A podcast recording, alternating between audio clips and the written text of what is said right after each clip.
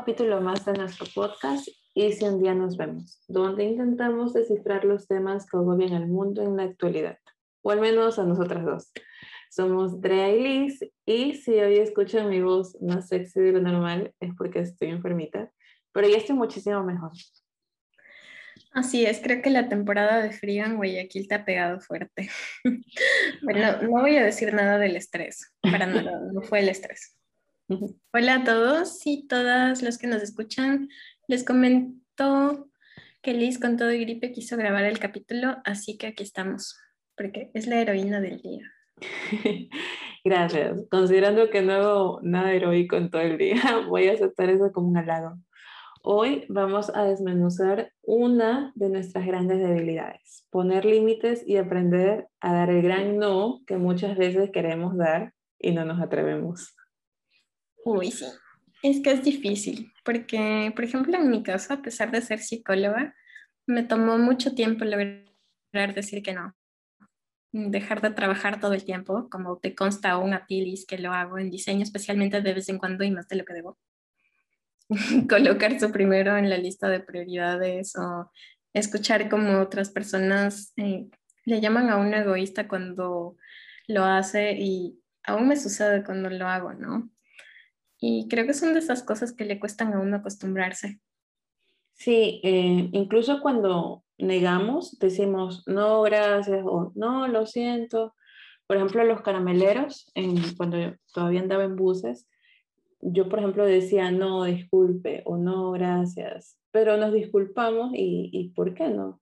Bueno, en esa situación específica, obviamente nos disculpamos por si el plan B del caramelero es robarnos. Si me han robado, así que no es estigma, es prevención y, siempre queremos agradar lo más posible, pero en realidad corramos peligro no, consciente o inconscientemente, eh, sí, tener, tememos caer mal desde, dando un no tajante y sin explicaciones.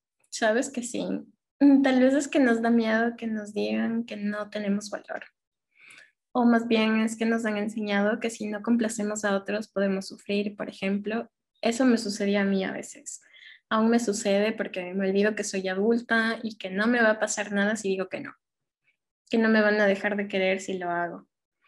Y entonces ahí cuando hablamos desde la herida, decidimos inconscientemente seguir viviendo con miedo.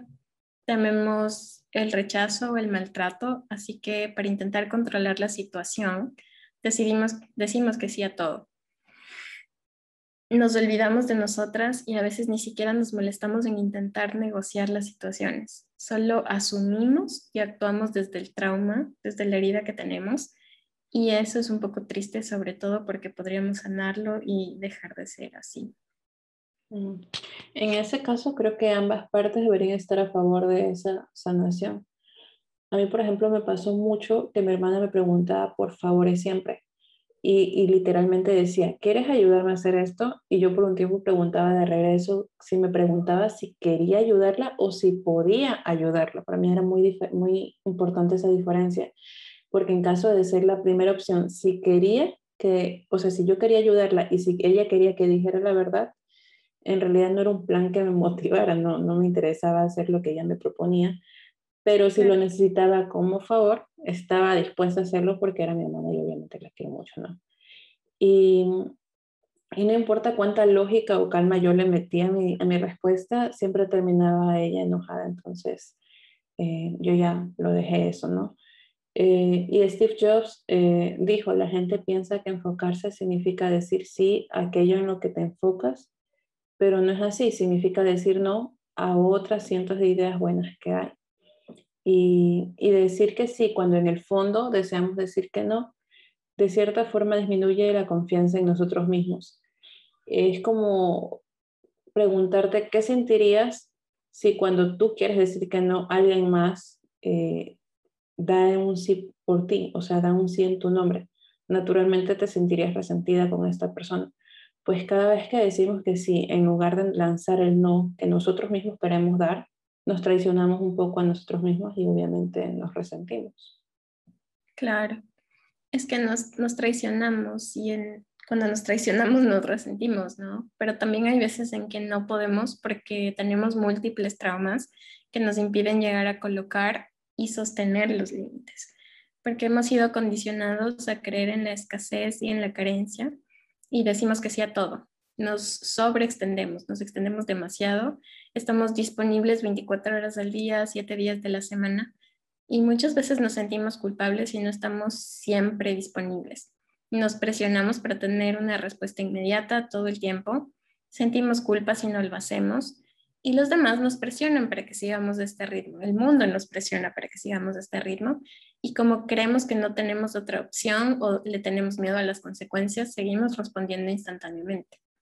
Entonces no es de extrañar que almacenamos el trauma en nuestros cuerpos y este es un estado de estrés crónico.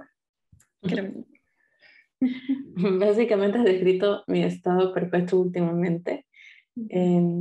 Bueno, iba a dejar la proyección en otro momento, pero cuando preparamos el material de hoy, Drea me ha dado permiso de proyectarme todo lo que se me antoje. Y es que esto me pasaba mucho en el trabajo que tenía, acabo de terminarlo ya, pero eh, literal tenía llamadas de madrugada pidiéndome información sobre algún evento y, y, no era tanta la presión que ellos ponían, sino era la presión que yo me ponía a mí misma, porque eh, si yo no elegía contestar, ellos no, o sea, me iban a insistir, pero nadie me iba a obligar a hablarles.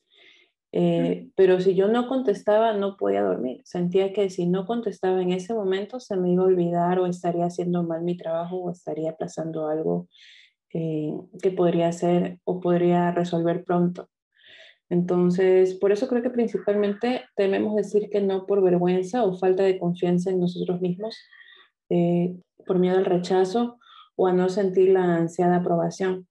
Para evitar conflictos, remordimientos, creemos que diciendo que no estamos siendo groseros o egoístas y por no querer lastimar a otras personas. Todos tenemos estos miedos que pueden, que como tú dices, pueden ser consecuencias de un trauma, pero sea así o no, son miedos o a veces son estigmas culturales que siguen ahí, o sea, no, no es fácil deshacerte de ellos. Claro, es lo mismo. Es que hay que entender que los límites son clave en la sanación que tenemos, en la, en la curación, entre comillas, mental o psicológica. Y, por ejemplo, en mi caso, aprender esto me ha tomado mucho tiempo y aún me cuesta practicarlo. A cualquier persona le toma mucho tiempo y le toma más tiempo todavía sostenerlo y sostenerlo a largo plazo. Porque siempre te vas a encontrar con quienes te acusan de ser una mala persona por hacerlo. Y como hemos sido adoctrinados desde pequeños para ser los niños buenos y mucho más las mujeres, las niñas buenas, nos cuesta dejar de asumir ese rol y ser asertivas. Por ejemplo, como comenté en otro capítulo, al ser psicóloga, incluso antes de graduarme, siempre había quienes querían que los escuchara, pero no lo hacían como amiga, sino no era una, como que estamos compartiendo entre dos personas experiencias y diciendo lo que pensamos, ¿no? Sino querían que sea su terapeuta de forma consciente o inconsciente, no lo sé. Y entonces en esos momentos hay que decir que no, porque una psicóloga no puede ser amiga de sus consultantes. Entonces puede que suene egoísta, pero es la realidad y los límites nos ayudan a evitar sentir resentimiento con otros y sentir menos ira con nosotras mismas cuando estamos permitiendo que otras personas traspasen esos límites. Entonces, desde ese punto de vista, son un acto de amor propio que dice, haré una pausa, responderé de nuevas formas que me permitan espacio.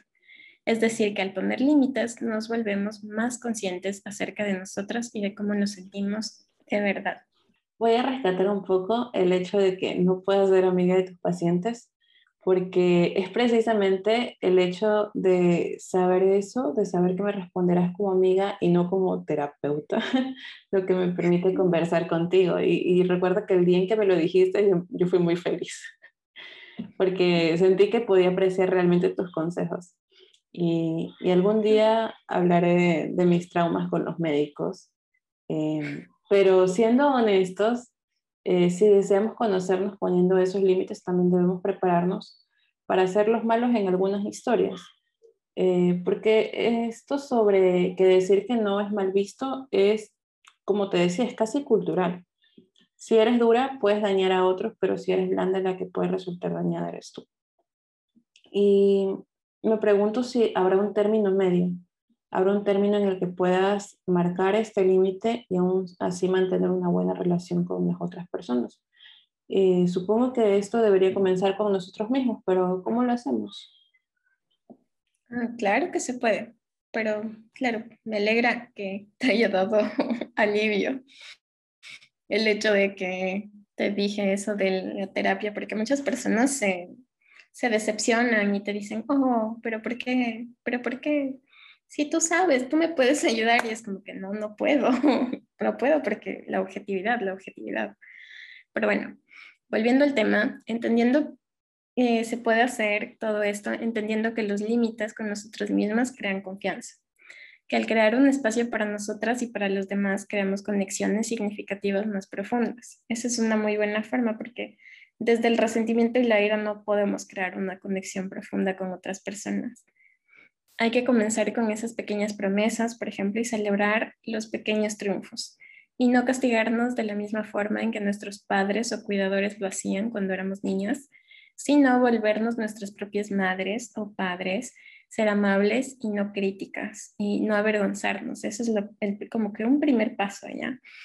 Y porque es muy común que si nuestros límites fueron violados o ignorados en la niñez, no sepamos cómo colocarlos.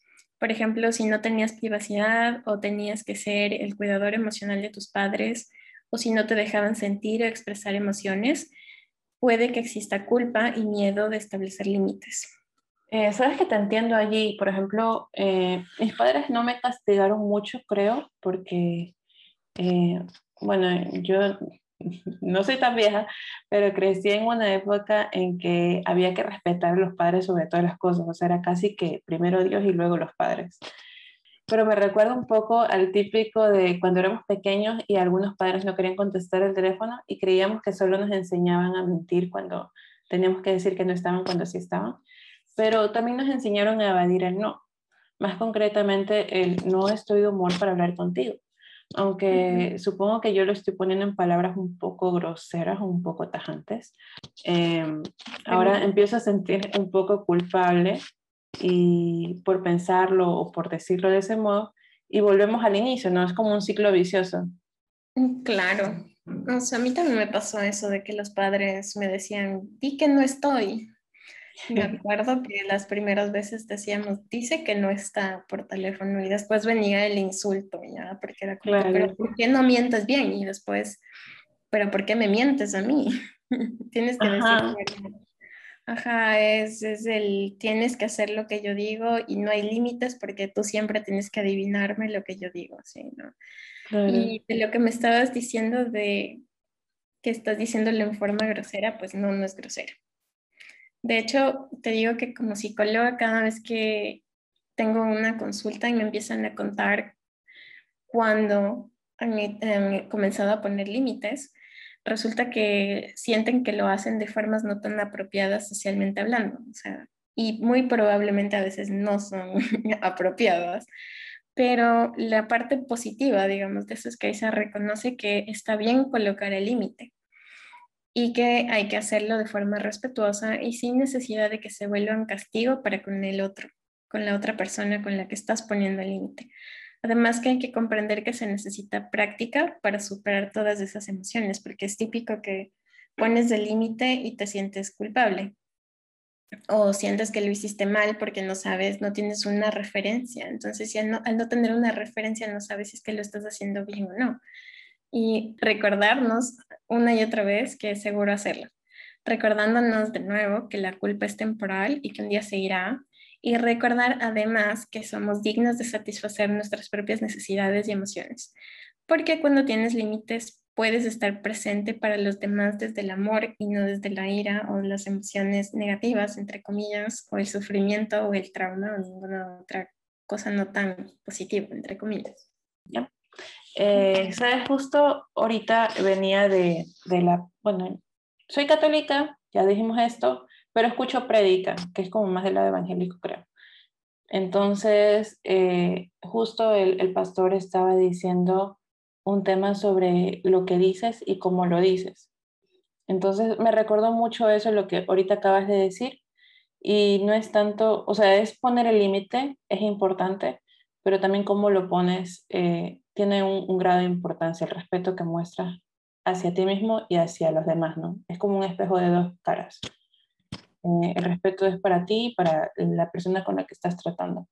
Y también me recuerda que esta semana, por ejemplo, tuve que decir que no a un trabajo y, y que me estaba contratando se portó muy grosero cuando le dije que no. Y aunque sabía que ese señor hablaba como desde su rabia y su inconformidad de tener que buscar a otra persona, eh, fue un poco inevitable sentirme mal por la forma en que lo hizo, ¿no? Pero lo que me ayudó fue pensar eh, en lo insignificante que es ese momento. Eh, la verdad es que he tenido peores momentos y también he tenido mejores, pero habría que hallar un equilibrio donde se empate este deseo interno de negarte y manifestarlo sin violentar el deseo de la otra persona, pero haciendo respetar tu voluntad. Si son acciones o eventos que te involucran y te quitan ya sea tiempo, energía o recursos, aunque creo que en el cómo se sentirán los demás no tenemos mucho control, que digamos, pero reflejar nuestro sentir eh, desde la paz, creo que cuando nuestro mensaje surge desde la paz interna, todo es mejor recibido. O como tú dices, desde el amor, eh, todo es mejor recibido. Claro, el equilibrio es vital encontrar ese lugar desde donde puedes ser respetuosa contigo misma y con los demás, ¿no? Que como tú dices es la paz interna o es el amor o como quieras llamarlo, debe haber muchos otros sinónimos. Pero también es importante detenerte cuando sientes un detonante. Mm, ¿Qué es un detonante? Es algo que en inglés se llama trigger y es como aquello que provoca que sientas la misma reacción o la misma emoción ¿Qué sentiste en algo vivido anteriormente que todavía no has sanado o has superado? Usualmente un trauma, ¿no? Y entonces esto se aprende a manejar con el tiempo y también con terapia o asistencia, acompañamiento psicológico o como sea que quieras llamarle o a donde sea que puedas ir. Por ejemplo, hay una psicóloga eh, que es una PhD en psicología que sabe un montón, que se llama eh, Nicole Lepera y ella da un montón de tips buenísimos para comenzar. Eh, ella está en Instagram y creo que les vamos a poner su enlace en la descripción, ¿verdad? Y, por ejemplo, ella dice cosas como que puedes comenzar poniendo límites, diciendo cosas como, te respondo apenas tenga una respuesta para eso. Eh, no estoy segura de cómo me siento al respecto aún. O, claro, pero déjame pensarlo primero y te aviso simplemente decir no también es una respuesta válida. O cuando alguien te escribe, por ejemplo, decirle, claro, veo tu mensaje o correo, email, llamada, te respondo apenas pueda. Necesito espacio y tiempo conmigo misma para procesar mis emociones al respecto. No puedo comprometerme con eso ahora. No estoy buscando discutir o hablar acerca de mi relación, mi vida, mi trabajo, mi comportamiento en este momento. Lo sabré cuando el tiempo sea correcto para mí y otras cosas que puedes decir, ¿no? Y puedes usar estas frases para poner límites o para comenzar a poner límites. Y además hay que comprender que complacer a los demás sin colocar límites es traicionar, negar y olvidar nuestras propias experiencias y necesidades para complacer a los demás, como dijiste hace un rato. O sea, es como posponernos y olvidarnos que nosotros también tenemos necesidades. Eh, exacto. Y creo que podemos concluir que es una responsabilidad personal el decir que no y saber cómo decirlo. Y es un deber de los demás respetarlo. Siempre desde el respeto, eh, como estamos diciendo, hacia ti mismo y hacia los demás. Y con una convicción clara de qué es lo que quieres comunicar. Em, muchas veces como que decimos que no y en el momento en que la otra persona está dando su argumento, perdemos eh, la visión de lo que queríamos decir, de que era principalmente negarnos, y no debemos dejarnos convencer con manipulación emocional. Quizás negociar un punto medio, pero desde el beneficio mutuo, no dando excusas inventadas, siempre desde la honestidad. ¿Tú qué opinas, Dra? Yo opino que sí no. En serio, yo opino que sí y no. A veces el pasado no nos deja ver lo que valemos, por ejemplo. Si tenemos mucho trauma, acumulado y que no hemos sanado y que no hemos querido ver, eso sucede mucho. No entendemos cuál es nuestro valor. El miedo y la culpa nos invaden Uno siente además que las personas no respetan ni nuestro tiempo ni nuestra energía, pero seguimos en lo mismo para después seguir, sentir ira y resentimiento y es como un ciclo todo el tiempo, ¿no? Pero hay que recordar que tenemos derecho a poner límites y aprender a hacerlo a nuestro ritmo. Eso también es muy importante, porque cada persona tiene un ritmo diferente. Y hay que hacerlo sin calificarnos como malas personas por no hacerlo o al cometer errores o al no saber cómo manejar una situación porque al juzgarnos otra vez vamos a volver a los mismos patrones de siempre. Para evitar esto, les vamos a dejar algunos otros ejemplos de cómo poner límites en las notas, descripción del capítulo. Y yo aprendí en terapia y también con la doctora Lepera. Y creo que si yo aprendí a hacerlo, cualquier persona que en verdad quiera puede hacerlo. ¿Qué opinas? Creo que hemos llegado a una conclusión en general y pondremos la información en la descripción. Así llegamos al final de este capítulo. Gracias por acompañarlos y les adelantamos el tema de nuestro siguiente capítulo, que es el número de Andrea. Ay, sí, en nuestro próximo capítulo vamos a hablar sobre un tema que creo que tocamos varias veces aquí sin querer, que es acerca de los traumas. Y va a ser interesante porque aunque no lo crean, el trauma puede ser cualquier situación algo que le causó trauma a una persona puede no necesariamente causarle a otra, aunque haya vivido exactamente la misma situación. De esto depende de cómo haya sido percibida y del tamaño de la huella psíquica que dejó en nosotras. Entonces, eso es todo. Gracias por escucharnos y compartan con otros el enlace del podcast si es que les gustó. Por favor, compartan en serio. Sí, compartan y sigan el podcast para que nos escuchen en los siguientes capítulos. Vamos a tener algunas actividades con los que nos escuchan, entonces estén pendientes. Chao. Adiós.